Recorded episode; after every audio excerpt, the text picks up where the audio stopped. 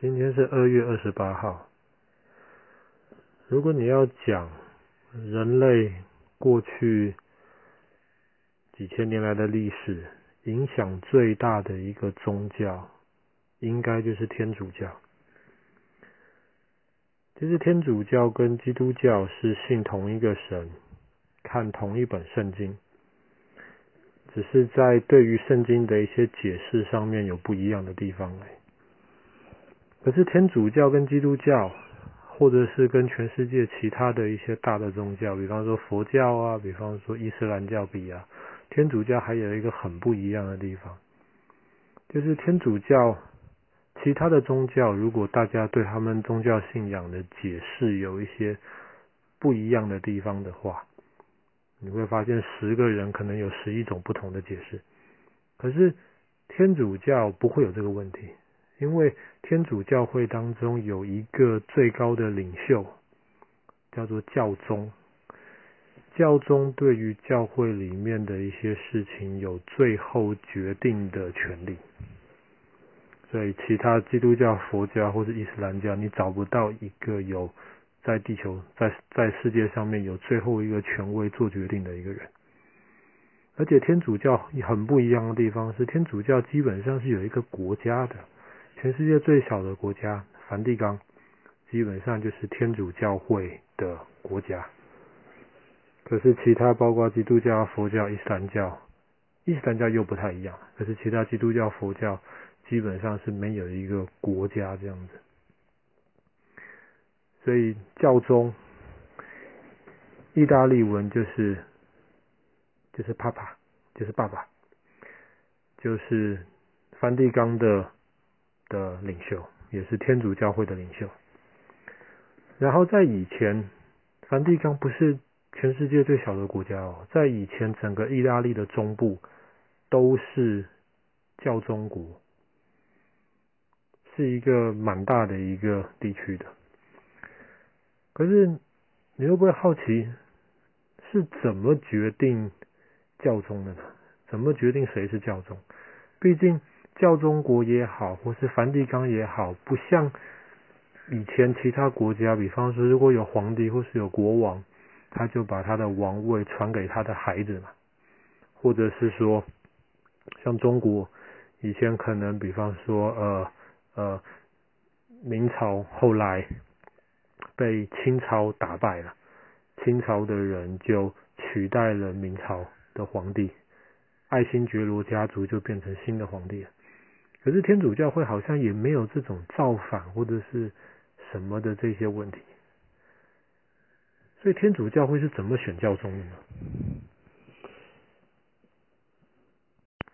在二零一三年的今天，二月二十八号，原来上一个天主教的教宗，他决定退休了，这是一件很大的事情，因为在他之前。过去六百多年来，没有一个教宗是做到一半退休的。每一个教宗都是做到他们死掉之后，才选出下一个教宗来。所以在二零一三年之后，就选出了现在这个新的教宗，叫方济各。可是教宗是怎么选的嘞？大家就很好奇啊，教宗是怎么选的？其实，在历史上面最久的一次，在十三世纪的时候，他们选教宗花了三年的时间才把教宗选出来。你如果看圣经的话，你会发现在最早最早跟随着耶稣基督的他的学生们，有十二个最有名的嘛，叫十二门徒嘛。后来有一个人背叛了耶稣，后来剩十一个人了。所以他们后来就在耶稣其他的学生当中选出了两个人来，然后就要那两个人抽签，决定谁是替补那个背叛耶稣的那个，凑齐十二个人。因为他们相信抽签的时候，神可以透过抽签来做决定。所以后来很长一段时间里面，天主教会。当选出教宗的时候，他们也是有那种大家一起祷告，然后大家一起让想办法能够知道神到底是要哪一个人当教宗。可是那个时候有资格当教宗的人数其实并不多啊。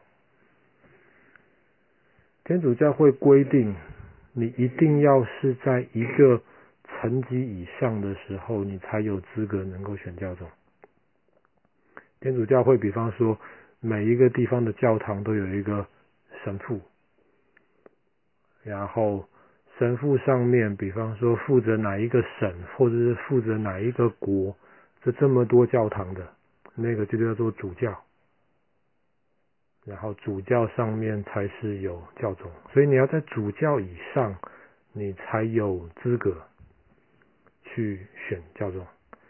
所以在很长的一段时间没什么问题，因为主教只有六个或是七个，在六个七个当中选出一个当下一个教宗，这个是不是很困难的事情？但是后来主教有七十个，后来有一百二十个，越来越多，这个时候你就没有办法再像以前那样子抽签或者是很简单的把教宗选出来。所以在十三世纪的时候，他们选了教宗才选了三年。为什么？因为那个时候不同的主教背后有不同的欧洲的国家，或是有不同的家族、不同的 family 支持，每一个人都想要自己支持的人当教宗。你不让，我不让，选了三年。后来在那之后，大家怕了，三年没有教宗，这样子不行了，大家怕了。所以后来天主教会在选教宗就有一些奇怪，但是蛮好玩的一些规定。比方说好了，在二零一三年上一任教宗退休之后，他们要选教宗。那么那个时候有一百多个主教，他们要到梵蒂冈西斯丁礼拜堂，就是有画那个最后的审判，米开朗基罗最后的审判的那个小礼拜堂里面，他们要被关在里面。选教宗的时候，你不可以跟外面有任何的联络，你不可以带手机，你不可以传纸条到外面去。全部的一些老爷爷们，很多都七八十岁的一些主教们，都要被关到里面去。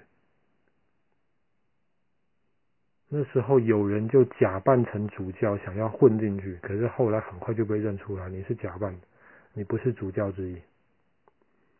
好啦，被关进去之后，不能跟外面有任何的联络。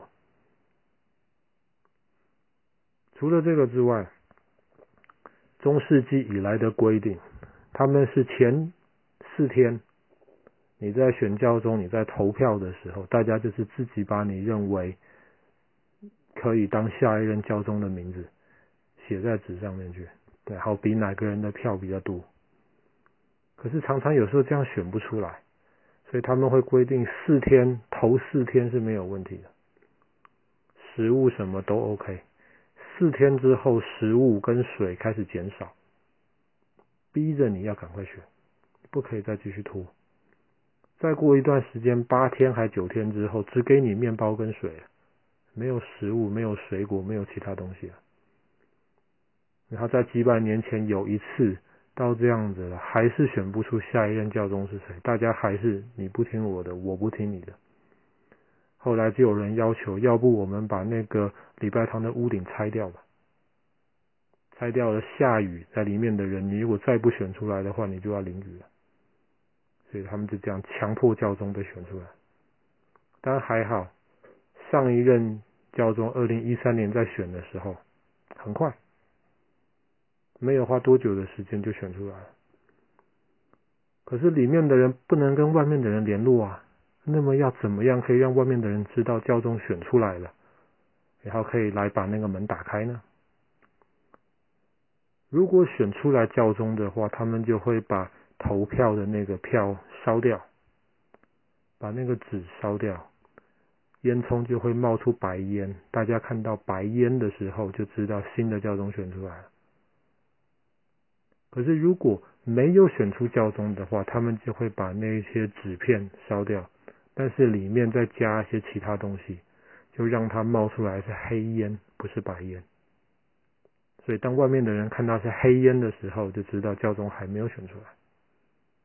其实蛮有趣的哈。现在全世界其他国家选举都是可以很公开的让大家知道的，可是天主教会选教宗的时候，却是要在一个非常秘密的一个地方，不能够让外界的人去影响。